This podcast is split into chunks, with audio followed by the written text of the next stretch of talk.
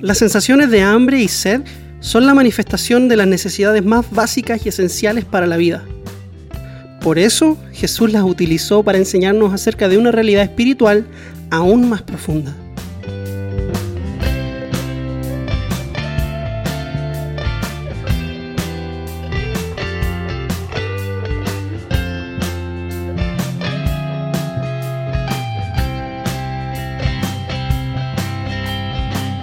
Continuamos con nuestro estudio del Sermón del Monte y esta semana nos vamos a enfocar en el versículo 6, pero voy a leer desde el primer versículo para contextualizar lo que hoy va a ser objeto de nuestro estudio. Entonces leo desde la Biblia de las Américas y dice así la palabra de Dios. Cuando vio las multitudes, subió al monte y después de sentarse sus discípulos se acercaron a él y abriendo su boca les enseñaba diciendo, Bienaventurados los pobres en espíritu, pues de ellos es el reino de los cielos. Bienaventurados los que lloran, pues ellos serán consolados. Bienaventurados los humildes, pues ellos heredarán la tierra. Bienaventurados los que tienen hambre y sed de justicia, pues ellos serán saciados. Quiero comenzar diciendo algo un poco arriesgado, pero la verdad es que mi intención no es apuntar con el dedo a nadie ni juzgar a nadie con lo que voy a decir, ¿ok? Creo que vivimos en una época en donde el ser humano ha alcanzado los niveles más altos de insatisfacción en toda la historia. Puede que esté equivocado, pero creo que la evidencia más bien me da la razón, por lo menos hasta cierto punto. Y cosa que observemos nada más la creciente demanda de nuevos productos que tienen como principal objetivo básicamente crear adicción en su audiencia. Por ejemplo, observemos las marcas de tecnología más importantes y, cómo éstas se desenvuelven. Cada año ofrecen una nueva actualización de un producto con la promesa de que esta vez sí ofrecerán una actualización que sacie todas las necesidades y que cumpla con todas las expectativas que la versión anterior no pudo cumplir. Y cada año en estos lanzamientos vemos filas enormes de personas esperando poder adquirir dicho producto, ¿no? Incluso vemos gente acampando fuera de las tiendas comerciales. Entonces, la promesa de satisfacción y, de saciedad es lo que hace que estos negocios sean tan rentables. Pero no tenemos que ir tan lejos para observar esta realidad de que nunca estamos satisfechos con lo que recibimos. Si no me crees, lo animo a que algún día de estos se fije en la forma en la que nosotros interactuamos con nuestras redes sociales.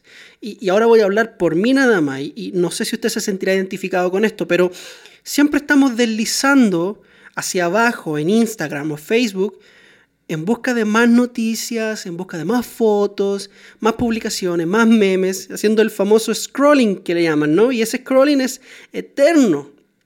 ¿Y acaso no me va a decir que eso no genera una sensación de constante deseo por más? Y lo más terrible de todo es que muchas veces ni siquiera sabemos qué es lo que estamos buscando exactamente.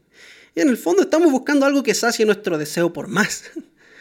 Y, ojo, ojo, que no estoy diciendo que el hambre o la ambición sea un sentimiento malo per se. Pero es bueno que nos preguntemos, ¿dónde está puesto nuestro apetito? ¿Dónde está mi hambre? Y espero que ya para este punto esté más que claro que no estoy hablando de apetito físico, no estoy hablando de hambre por empanada o por una hamburguesa y tampoco estoy hablando de sed por agua, estoy hablando de hambre y sed espiritual. Ok, observemos un momento el texto, porque aquí está hablando Jesús. Y Jesús, siendo quien es Él, Dios encarnado, el principio de la creación, por quien y para quien nosotros fuimos creados, Él sabe que nosotros los seres humanos padecemos de un hambre que va más allá de lo meramente fisiológico. Los seres humanos estamos hambrientos por un montón de cosas que podrían llevarnos a, logros maravillosos o que nos podrían llevar a hacer cosas terribles, solo por hambre espiritual. Entonces el hambre y la sed son impulsos poderosos que nos motivan a actuar y Jesús lo sabe.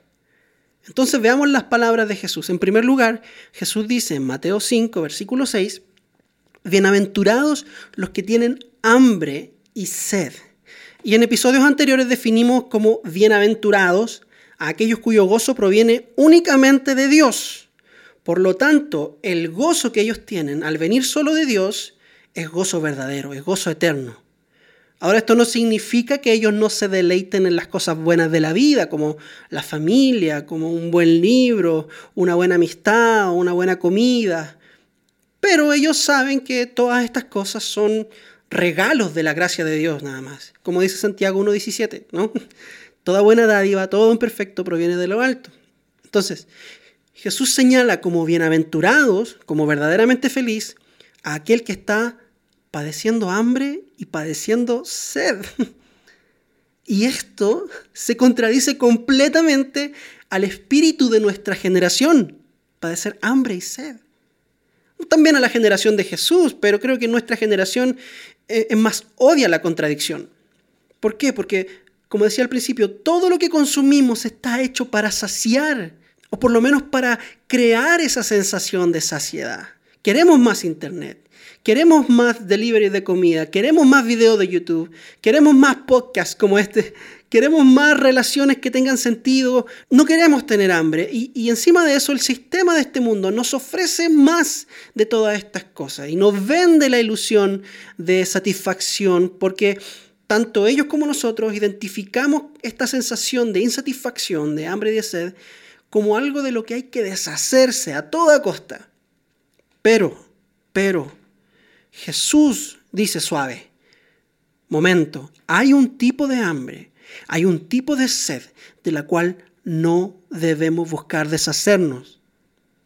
Más bien, este tipo de hambre y este tipo de sed son indicadores de que el favor de Dios está sobre nosotros. Wow, ¿qué tipo de hambre y qué tipo de sed es esta? Bueno, hambre y sed de justicia. Pero ¿cómo entendemos justicia? ¿A qué se refiere Jesús cuando dice justicia? Yo creo que Él no está hablando de la justicia que uno quiere cuando sabemos que alguien nos ha hecho daño.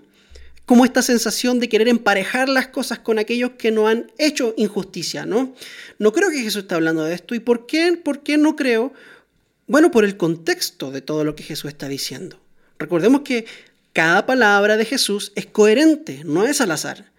Cada bienaventuranza está conectada una con la otra, las cuales al mismo tiempo están conectadas con el mensaje completo del Sermón del Monte, el cual también está conectado con el mensaje completo del Evangelio de Mateo. Y el mensaje del Evangelio de Mateo es que Jesús es el rey que había sido prometido en la ley y en los profetas, y que Él traía un reino un reino espiritual, no un reino físico, no un reino político, Él trae un reino espiritual a la tierra. Entonces, el mensaje del Sermón del Monte, por lo menos en esta primera parte de las bienaventuranzas, nos describe cómo es la vida del reino, de este reino que Jesús trae. Nos enseña cómo podemos entrar a este reino, pero no solamente nos enseña cómo entrar, sino que también nos enseña cómo debe ser nuestra vida una vez que hemos sido hechos ciudadanos de este reino. Entonces, Veamos un momento las bienaventuranzas para entender todo esto. Primero, al entrar al reino de Dios, yo debo entrar reconociendo mi pobreza espiritual, como dice el versículo 3. Es decir, yo debo reconocer que no tengo nada que ofrecerle a Dios que Él necesite de mí para ponernos en la buena, ¿no? Entonces, una vez que yo entro al reino, debo seguir confesando mi pobreza espiritual y mi necesidad de Dios. Es imposible entrar al reino de Dios confesando ser pobre espiritual y una vez que ya estamos dentro, creer que ya lo tenemos todo. Eso es imposible. Entonces después, para entrar en el reino de Dios, dice el versículo 4, que yo debo venir en una actitud de lamento por los pecados que me han separado de Dios, que me han hecho pobre espiritual, ¿no?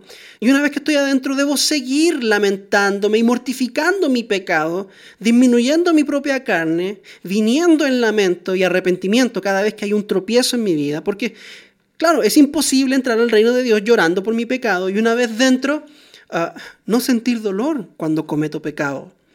Entonces nuestra actitud hacia el pecado debe ser un continuo luto. ¿Por qué? Porque sabemos que el pecado es terrible y repugnante delante de la santidad de Dios.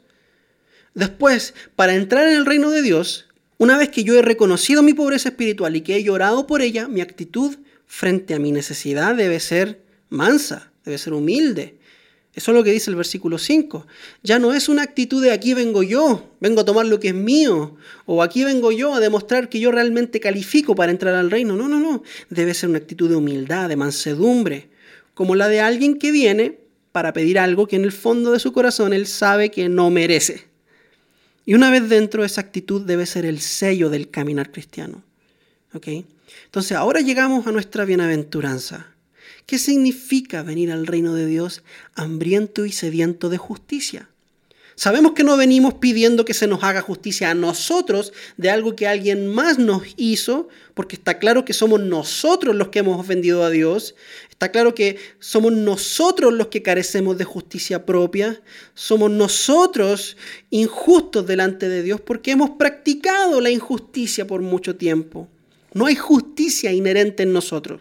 Por lo tanto, como no hay justicia inherente en nosotros, necesitamos ser saciados ser revestidos de justicia. Necesitamos ser, como dice el apóstol Pablo, ser justificados. Entonces, antes de continuar, quiero aclarar dos cosas, dos preguntas. Primero, ¿qué es la justificación? Y segundo, ¿cómo podemos ser justificados? Para responder a estas preguntas me voy a dirigir a la carta a los romanos, capítulo 4 y capítulo 5, en donde Pablo aborda este tema. Primero, la justificación, ¿qué es? Según Romanos capítulo 5, versículo 1, es la restauración de la paz entre Dios y nosotros, entre Dios y el ser humano pecador. Paz que se vio rota por el pecado. Como dice 1 Juan 5:17, toda injusticia es pecado y ese pecado rompe la paz entre el hombre y Dios. Entonces, la justificación es la obra de Dios por medio de la cual Él restaura nuestra relación rota a causa del pecado. Nos pone nuevamente en un estado de paz. Es como que Dios venga y nos diga, hey, usted y yo estamos bien. Usted ya no me debe nada. Ya no estoy enojado con usted. Usted y yo estamos, como dirían acá, pura vida. Ahora, la otra pregunta es, ¿cómo podemos ser justificados? Acabamos de responder qué es la justificación. Ahora, ¿cómo podemos ser justificados? Bueno, volviendo a Romanos, esta vez en el capítulo 4, donde Pablo habla acerca de que Abraham creyó a Dios contra toda esperanza. Abraham creyó que Dios le daría una descendencia y esa fe le fue contada por justicia. Ahora, Pablo continúa explicando en el versículo 23 que la fe no es solamente contada por justicia a Abraham, sino que también a nosotros, es decir, a su iglesia, al creer en aquel que levantó de los muertos a Jesús. Y continúa diciendo, el cual fue entregado por nuestras transgresiones y resucitado para nuestra justificación. Es decir, que la justificación se recibe por medio de la fe en el sacrificio de Cristo por nuestros pecados y en su resurrección de la muerte como la señal de su victoria sobre el pecado. Entonces, como pueden ver, la justificación no es algo que nosotros hagamos, sino que es algo que Dios ha hecho por su iglesia y que recibimos por medio de la fe. Uno de mis pasajes favoritos de toda la Biblia es 2 de Corintios 5:21. Y 2 de Corintios 5:21 dice esto, al que no conoció pecado, es decir, Jesús, le hizo pecado por nosotros, el Padre. Al que no conoció pecado, le hizo pecado por nosotros, para que fuéramos hechos justicia de Dios en él. Es decir, que por medio de Cristo y de su sacrificio, no solamente recibimos justicia, sino que también somos hechos justicia de Dios en Él. ¡Wow! Esto es poderoso. Ahora, una pregunta ya más de aplicación que nace de toda esta conversación es, bueno, ¿cómo se ve esta justicia? O más bien, ¿cómo se ve esta hambre y sed de justicia en mi vida una vez que ya he sido justificado por Dios? Porque Vea conmigo que Jesús dice que son bienaventurados los que tienen hambre y sed de justicia. Esto implica que el hambre es presente, pero no solamente que es presente, sino que es constante. Jesús no dice que son bienaventurados los que tuvieron hambre en algún minuto, sino que los que tienen hambre y sed hoy. Y esto es lo maravilloso porque nuestra hambre por la justicia de Dios no se apaga una vez que hemos sido rescatados, una vez que el Señor nos salvó, sino que permanece y crece en la medida en que crece nuestro conocimiento de la justicia y de la santidad de Dios.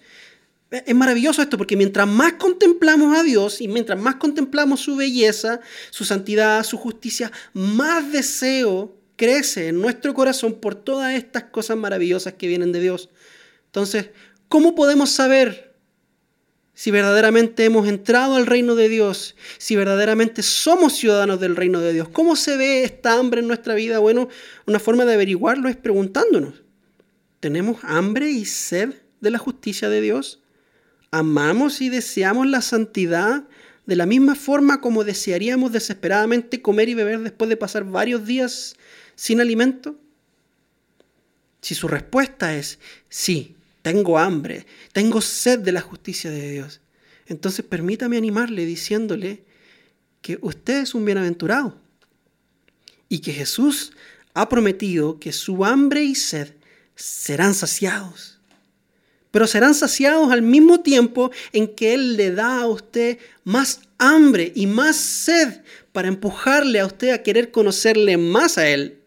Porque Él es el blanco perfecto. Ahora bien, puede ser que su respuesta haya sido no. No, la verdad es que tengo hambre de muchas cosas en este mundo, tengo hambre de fama, tengo hambre de dinero, tengo hambre de, conocer el amor, tengo hambre de éxito en mi carrera, tengo hambre tal vez de más likes en mi cuenta de Instagram, no sé cuáles sean sus ambiciones, pero hambre y sed de la justicia de Dios, eh, no tanto, la verdad. Bueno, si esa fue su respuesta, yo le quiero invitar a que considere su condición como pobreza espiritual.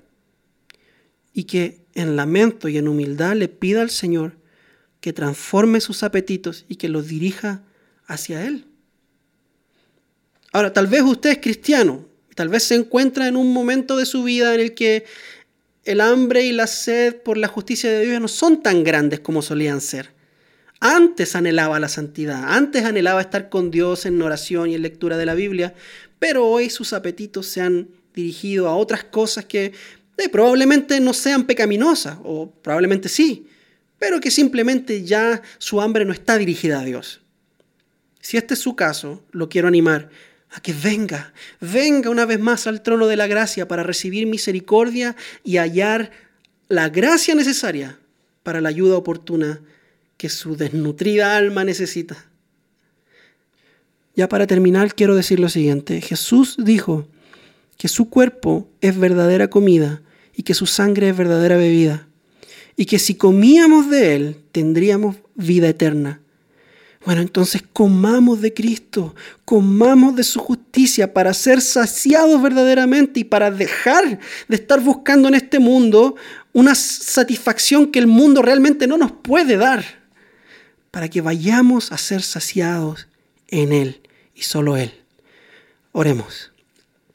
Padre Celestial, muchas gracias porque hemos venido como mendigos en primer lugar a tu mesa, pero tú nos has prometido saciarnos con todo bien. Señor, nosotros creemos que el cuerpo y la sangre de Cristo son verdadero alimento espiritual y que por medio de su cuerpo y de su sangre derramados en la cruz podemos ser verdaderamente justificados delante de ti.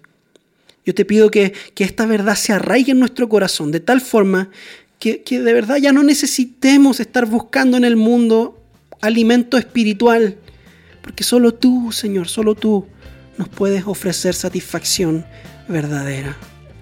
Yo te pido todo esto en el nombre de tu Hijo Jesús. Amén.